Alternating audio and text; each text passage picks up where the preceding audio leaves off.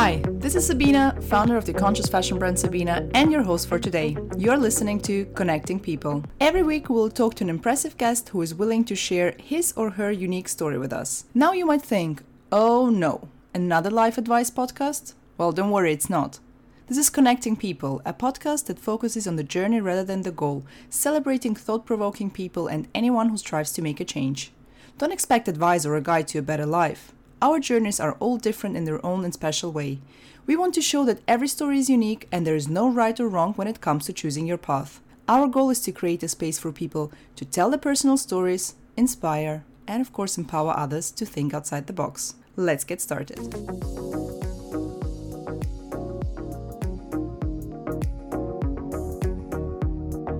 Today's guest is Eve Kekeh, the founder of Bundlee, UK's first baby clothing rental service. As the eldest sister, Eve experienced the problem that many new parents face. Babies grow, but their clothes don't. Eve decided to tackle the baby clothing waste problem using circular economy principles. I spoke to Eve about being an all rounder, how her academic career helped her to start her own business, and the future of circular economy.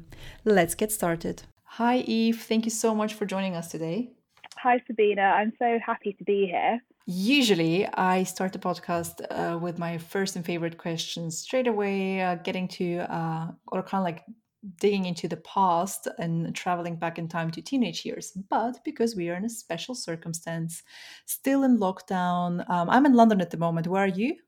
I'm in Gloucester at the moment. So, um, my boyfriend and I are staying with his mum. So, it's just the three of us, mm-hmm. formed quite a good trio. Oh, that's nice. And you're in lockdown as well, right? So you're yeah. Just, you're, yeah. So these are special times. We're recording on remote uh, using a wonderful Zencastr. Uh, and my first question that is obviously changed a little bit. The first question would be, how are you, Eve? How are you coping with the situation? Yeah, I think um, on a personal level, I'm like very lucky in that I haven't had like negative impacts really on my life. Like obviously we're in lockdown but i'm mm-hmm. trying to see um i'm just trying to be grateful for the situation i'm in. I'm trying to be grateful for the slightly slower pace of life. I mean we're lucky we've got a garden that we can go out and enjoy the sunshine in. Mm-hmm. um so yeah i'm just feeling really thankful and trying to appreciate the fact that i am in a fortunate position at the moment. And i know that so many people don't have um don't have that luxury at the moment. Mm-hmm. And then um, on the business side of things, um, it's actually running relatively smoothly, and we've actually like experienced growth during this time. So parents, um, I think, are just really thankful that we're still delivering clothes to them. For them, it makes life so much easier because they can rent a whole bundle of baby clothes and get it delivered to their door. Mm-hmm. Um, and it's just stopping them having to go out to any shops to buy clothes or having to buy clothes from multiple shops because we curate the bundle for them. It's a capsule wardrobe of clothes. So it just means they have all their clothes sorted um, and they can do so in a sustainable way, but from the safety of their home. Mm-hmm. Um, so yeah, it's been it's been quite a weird time to be growing as a business during a time yeah. where it seems that everywhere where around things are falling down and companies are kind of dropping like flies at the moment. And um, so I'm just trying to really ride with that growth um, and just be thankful for it. Yeah, no, it's it's great to hear, and um, I'm actually always happy to hear a positive story as well because it is a very difficult time and when you're surrounded by a lot of sad stories it's always nice and refreshing and gives hope as well. If you hear that um, this situation can be seen as a chance uh, for some businesses as well. Yeah exactly exactly. We have to adapt and um, if you are providing a service that is valuable to people like now's the time to really mm-hmm. make sure like people can experience that. Yeah i agree. This is wonderful. I think it's very nice if you are able to uh, shift the focus and as you just said uh, to see the positive things uh, no matter how little or not little they are and focus on them instead. Yeah so that, that that's fantastic to hear. I'm always excited if i hear that. There are also good news. People feeling well. Yeah so, as you know, this podcast is about your journey. It's about what led um, to your today's job and what you do. Can you maybe describe uh, for our listeners in a few sentences what your current job is and what you do? Yeah, so I'm the founder of Bundlee, and Bundlee is the UK's first baby clothing rental service. Um, mm-hmm. So I'm not actually a parent myself, um, but I've spoken with lots of parents and they're always flabbergasted at how quickly their babies outgrow their clothes. They actually mm-hmm. outgrow seven clothing sizes in their first two years. So I basically started Bundlee to give parents a really easy way to access the clothes they need whilst reducing clothing waste. Well, I know, uh, obviously, I, I, know the story behind Bundlee and I love it. I love the idea of, I have myself three younger sisters. I'm not a parent uh, either, but I have three younger sisters. And I remember how my mom made sure to pass on my clothes to my sister and then we have quite a big age gap between uh, the first two kids and then the last two kids basically um, and, and, i remember how she always complained that it's impossible the, the, my last two sisters so they're twins that's oh. impossible oh. how much clothes you actually need oh my god you must your house must have been overrun I literally exactly. had the same experience because I'm the eldest in my family, eldest of four as well.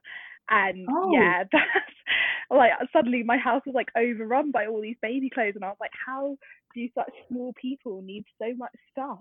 Exactly, exactly. So when I heard about Bundlee the first time, I thought this is actually so smart, and I can really see a lot. I can I can see my mom; she would have used that for sure. I can see so many of my friends who uh, have kids uh, using that as well.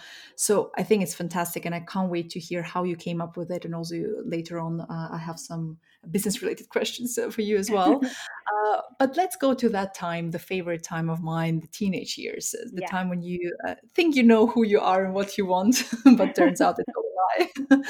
so, can you tell us a little bit of how you grew up, um, what, what, if, what, kind of education um, you have, and also if you always knew what you want to do for work or who you want to become when you grow up? Yeah, so I grew up in Twickenham, um, which is in southwest London, in a little cottage there. And if anyone's been to Twickenham, it's quite an idyllic place.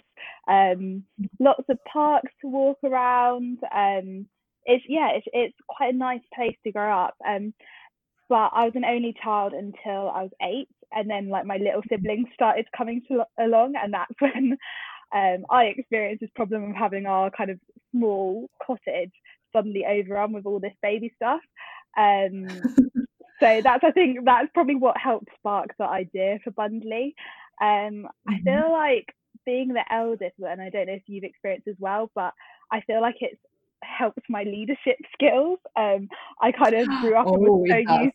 Yeah, I was always like delegating tasks that my parents asked me do. Mm-hmm. Um, and I think my siblings, I mean, they'd probably still describe me as bossy, but I do think it was mm-hmm. some good skills were learned in that time. Um, it's not bossy, it's responsible. it's yeah, exactly. It's just delegating. Like I'm outsourcing it. Um, I again was quite lucky and always found school pretty easy. Like I think just in general, mm-hmm. I'm quite like an all rounder. Like there was not not one thing that I was particularly particularly phenomenal at, but I was kind of like good across the board. Mm-hmm. So yeah, made life quite easy. But I do have an African dad, and so even if I'd come home with an A, he'd still be like, "Why did you not get an A star?" Um, so he was that kind of parent, a bit pushy, but um, mm-hmm. I'm sure I'm sure it's helped me overall because I it does mean that I always kind of strive for the next level now. Um, mm-hmm. and yeah, like I think I I never really knew exactly what I wanted to be when I grew up. Like I I never could imagine myself in like a specific role. Like I was never that kid who was like I'm gonna be a doctor or I'm gonna be a hairdresser. Yeah. Um, but I was definitely always full of ideas and I always had like little money making schemes going on. Um, so mm-hmm. when I was about like seven or eight, I used to make little like beaded bracelets and I'd sell them to anyone who came around oh, the house. Yeah, it was so fun. I, I felt like I was making so much money as well. Like I'd make maybe like a fiver each dinner party, but for me that was like I don't know, like a month's worth of pocket money. So it was quite a big deal. Of course, of course. Yeah, I, I know exactly what you mean. I had I had kind of like similar things as a child, uh, but it took me quite a while yeah. to understand that I can sell things. Um, I wasn't the smart one in, in, in, the very beginning. I was giving them away for free, you know. So doing stuff out of beads, like little animals. I don't know if you've done that as a child. I've done loads of beaded animals. Yeah, I used to make little like flowers and yeah, like the woven kind of animals. That's so funny. Yeah. Yeah. I'm actually yeah, re- exactly the woven animals. Yeah, I'm rediscovering that actually during lockdown. I kind of started thinking, what are the things that I haven't done in ages that used to make me so happy? And one of the things was beading. Like it was so therapeutic for me. Um, so I've, oh. I've started that up again during lockdown, which has been lovely. I think I should do that as well. So yeah, but I was giving them away for free as a child, and then someone told me, you know what, you can sell them. And I remember as well starting to sell them, and the money that I got for it, I was like amazed yeah. how you can double and triple your your pocket money, as you said, and that's a lot of money back then. So it's an entrepreneurial approach so you're an entrepreneur without knowing it basically which is which is nice yeah like looking back i think i always had some kind of money making scheme going on like i had mm-hmm. the beading to start with and then once my siblings came along i couldn't really do that because having little beads out around babies is not the best idea yeah. and then me and my yeah. friends would do car washing so we'd go down her street and my street every summer and again charge like a five or sometimes we get a tenner for a nice four by four, which was great. Um, so mm-hmm. I think I always had some something going on. I think definitely when I was younger, I was more money motivated. Um, mainly because actually my parents would never this is going to make them sound awful, but I don't mean it in a bad way. But they'd never like get anything for me. Like if I really wanted like the Nintendo DS, there was no chance I was getting that for Christmas. Like absolutely mm-hmm. no chance. Like I was going to get a book or like a chess set or something. So I always, yeah yeah. There needed to be like a purpose behind yeah, every every gift. Exactly. So if yeah. I if I really desperately wanted something, I always had to find a way to earn the money to get that even when I was like eight yeah. or nine and 10. Um, so I think I, I was definitely more money motivated back then, um, which kind of led to some entrepreneurial activities. But I feel like I've grown out of being motivated by money and now I'm kind of more motivated by bigger causes and then luckily money is often a byproduct of that. Yeah yeah no I, I know exactly what you mean. So values and purpose definitely change uh, yeah. with the time which i think is an important and great thing. So after going through high school uh, did you knew what you want to do next? Um i was really confused especially when deciding what to do at university. Um because as i said i'm not i don't, didn't feel like there was one particular subject that i was like a standout at. Um mm-hmm. so yeah i was I was a bit confused and it took a while to make the decision. But then my mum said to me, Well, why why don't you do business? Like you always are coming up with business ideas and at least it doesn't siphon you into one specific area. Like with a business degree, you can go on and go into any industry you want to go in. I went and did mm-hmm. international management um, at the University of Manchester.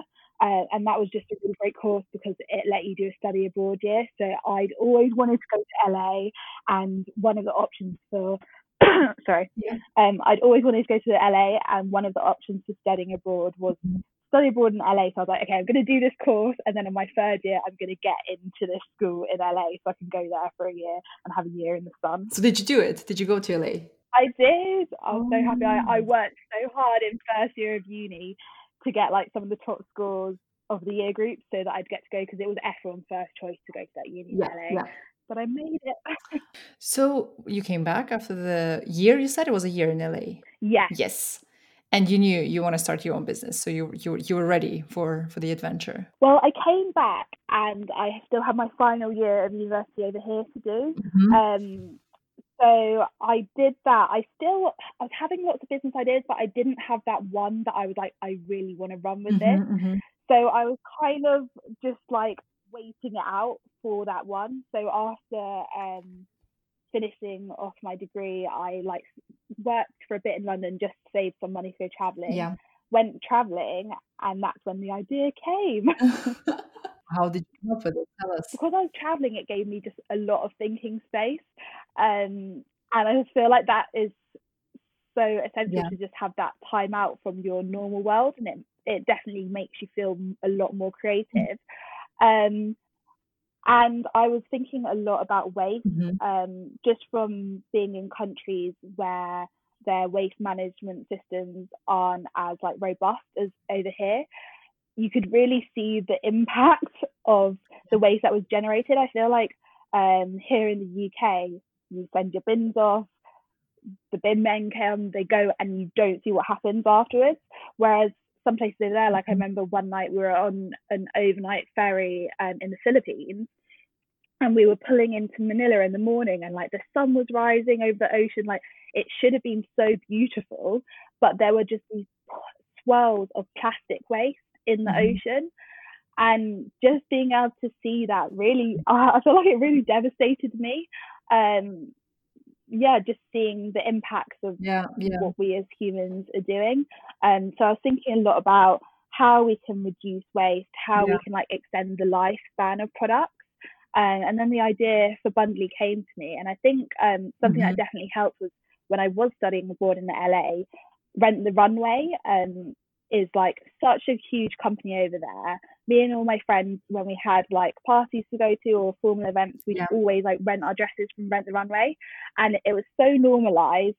Um, I thought by the time yeah, I got yeah. back to England that there'd be something similar, like here for us as well, but there wasn't yet. I, I had just seen the benefits of renting clothes. Um, and then tying back to my experience as a teenager, seeing how many clothes babies get through, I kind of linked all those things together. Wow, that's very impressive. So it's not easy to start a business. And again, it's so difficult to, to know the agenda of like what do you do first, uh, what, what how, how to write a business plan. And even if you started business, or for example, I started a business without a business background, which um, is a different story. and I can't. Yeah. but uh, what do you think were the biggest challenges for you as a founder when starting your own business? So I actually went back to university again because I didn't oh, know wow, where okay. to start. Um, yeah, I I had the idea that I knew that I wanted to pursue, but mm-hmm. I I couldn't figure out what the next step was. Like, how do I actually get this going? And at my mm-hmm. uni, um, there was a course which was a Master of Enterprise where you basically spend a whole year researching a business idea you have. Yeah. So I was like, this is perfect because if I'm going to stay in London, I'm going to have to get a job that's going to take up like a lot of my time. And mm-hmm. I won't have as much time to put into like researching and starting the business. Whereas if I go back up to Manchester, do this course, that's basically a whole year I can spend on developing the business. Good because it kind of gave me some more guidelines of how to get started. Mm-hmm. Um, because at the beginning, it can just be overwhelming. Like there's all the different elements that yes. you imagine of the business, but you have no idea which one you should start with, like how to even start. It is just very, very overwhelming. And I think, um, yeah, if you can get some kind of guidance just to steer you in a bit of direction, that mm-hmm. definitely helps. And for me, that guidance was to research and talk to the market and see what people actually want. Mm-hmm. Um, so that's what I did. I spent kind of a year researching different rental concepts, um, mainly in looking at women's wear rental concepts and just working out how I'd apply that to baby clothing. Yeah. I spoke to like hundreds and hundreds of parents. I did pop ups um, at like parent and baby classes to get people's feedback.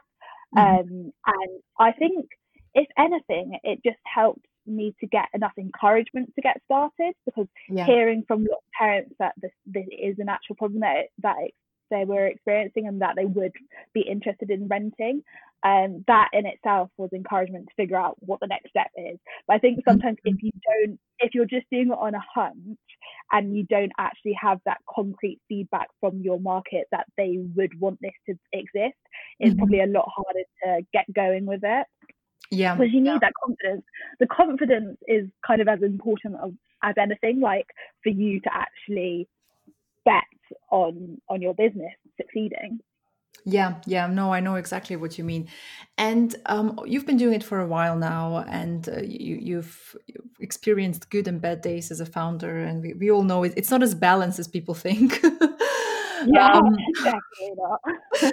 uh, how do you cope with failure? I mean, I don't really like the word failure because I feel like we have a, a, wrong definition when it comes to that word. But um, how do you cope with uh, facing failure and also any maybe kind of regrets you can share with us? Yeah, I think I'm a bit like you. I don't really like the word failure in itself. And I feel like my brain just isn't wired to look to look back on like the journey as having failures. I think it's just mm-hmm. like I think as an entrepreneur, every day you're faced with a different challenge that you yeah. haven't been faced with before, and you just find a way to get through it and mm. to get through it in as best a way as you can. So um, I feel like all the things which maybe potentially from an outsider looking in would have been like, well, that was a failure. Um, I've seen as more of just a challenge to overcome. Mm-hmm. Um, mm-hmm So yeah, I don't think I have any specific examples just because yeah, it's not how my brain looks at it. That's nice. I like how you say, yeah, you just look at it as a challenge, and then uh, your mindset obviously changes the way it looks at it in a, as a general thing, and you can cope with it in a better way. Yeah, I like that a lot. Yeah. Yeah. So I'm literally, I feel like my biggest failure is not being able to answer that question. no, you know, this is, this is the beauty um, to have all these type of questions, and even if I ask a lot of them, it's the same question, but I ask it to different people, and it's so exciting to see the different type of answers that you get. Um, that that in itself yeah. shows that it's so difficult to define these words and uh, to put a label on it and say this is what failure is this is what success is. Success is another one right? Success is also so difficult yeah define. who knows when you're successful? What does it even mean? Literally like you're only kind of successful compared to the younger version of yourself. Mm, i like that. Really but then but then compared to the future version of yourself you don't feel successful at all compared to like what you see as your own potential. So mm-hmm. I, don't know if you actually feel successful in the moment. Mm-hmm. oh I, I like that a lot. And I never, I never I've never seen it from that perspective but I'll, I'll remember that. That's very nice. So what do you think were your three milestones so far? It can be personal but it can be career related. You know the first milestone would be quitting the job I had because that mm-hmm was probably the scariest part of starting Bundlee because I was working um, whilst I was doing my masters. I was working part time at a startup. Um, it was a, like a dating app startup. So yeah, quite a natural progression to to go from dating to babies. But um, once I finished my course, they basically offered me a job there, like a full time role um, as like marketing director. I would get shares, and it like tantalized me enough because I was like, okay, well, I, I guess I could do this. I'll learn like how a startup works. I could do it for a couple of years, get shares, and then have like the money to start Bundlee. Um, yeah. And I, I lasted three months in that full time role. Uh, I don't know. That's the first time it felt like real. Um, so I think one of yeah one of my milestones. Yeah. Um, and I think one of the milestones that I've loved um just since starting Bundlee was when I got my first customer from a referral. And that to me was just so cool. Like I think it was like it was literally like I think our eighth customer came from a referral.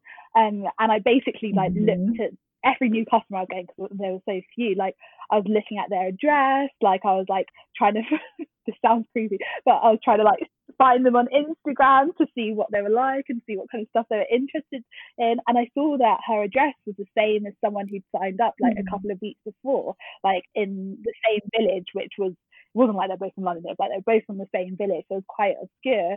Um, and then I reached out to the initial customer. I was like, mm-hmm. oh, like, have you been telling people about Bundlee? Um, and she was like, yeah, like I've been in my um, Anthony, um, sorry, NCT group, and I've like been telling all the parents, and one of the mums said she was going to sign up. Um, so that to me was like such an amazing moment that someone that I didn't know had yeah tried Bundlee, firstly tried Bundlee, tried a whole new service that no parents that they knew tried. So that's something in itself. And then they loved it enough to tell a whole class of people, you guys should be renting clothes as well. I just mm-hmm. thought, yeah, that was that was incredible for me. And still, whenever someone yeah. joins because of word of mouth, which to be fair is a lot a lot of um our like traffic comes from word of mouth but it's still amazing to think that people who aren't my friends and aren't my family are talking to other people about this. yeah, it's crazy.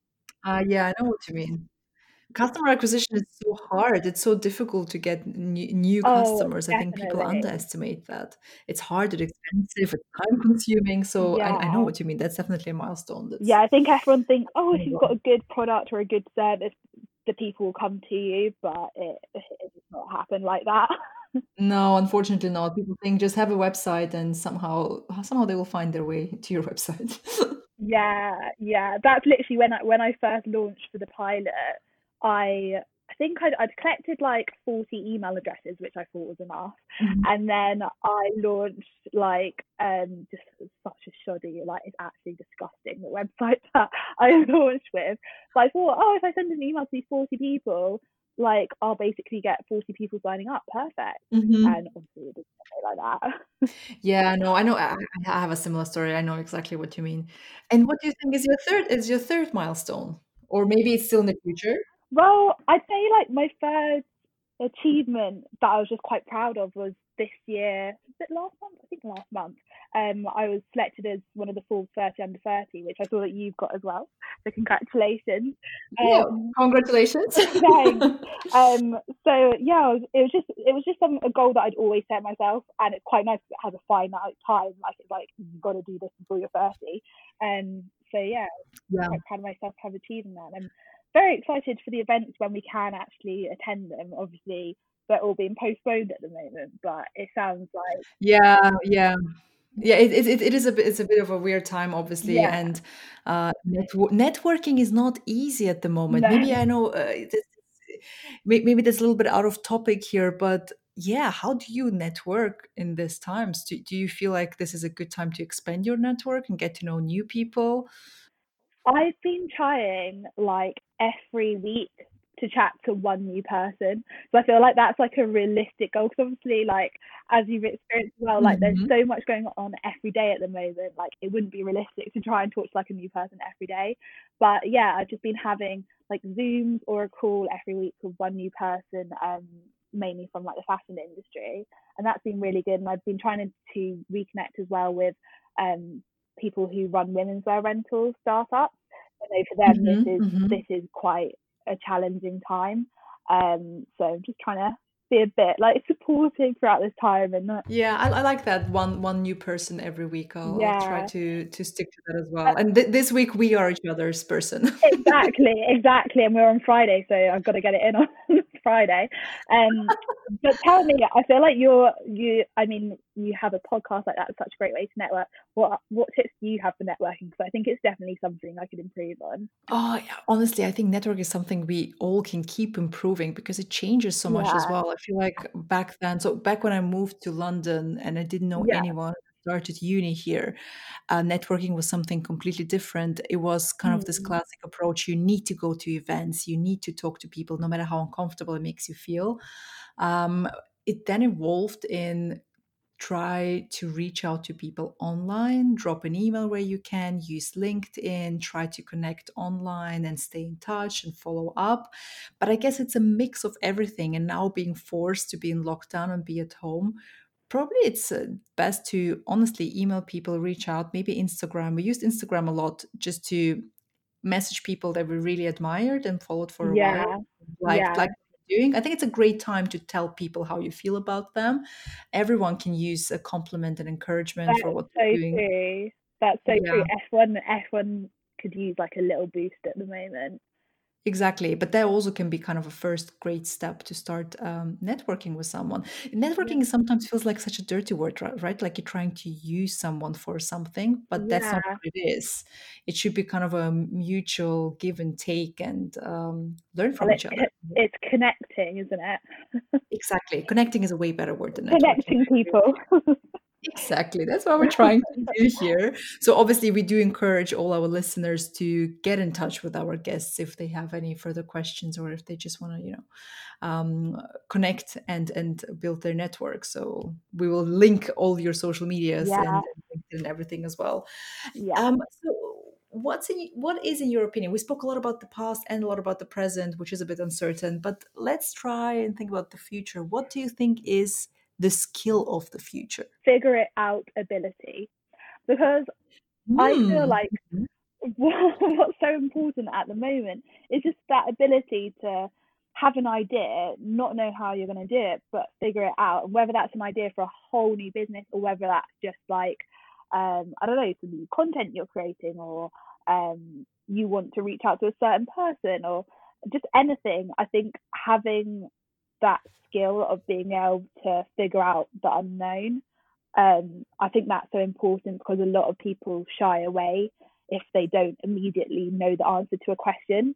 Um, but yeah. I think I think yeah, being able to explore it, getting help, googling stuff, like I feel like mm-hmm. I get mm-hmm. surprised at how how how many people don't even use Google to find out stuff when it like it can literally pull up an answer right there for you. Um, yeah. yeah, I'm yeah. going to say figure it out ability. Yeah, no, honestly, uh, go- Googling is a skill. I think people underestimate that. There are a lot of people who yeah. don't know how to use Google in the proper way.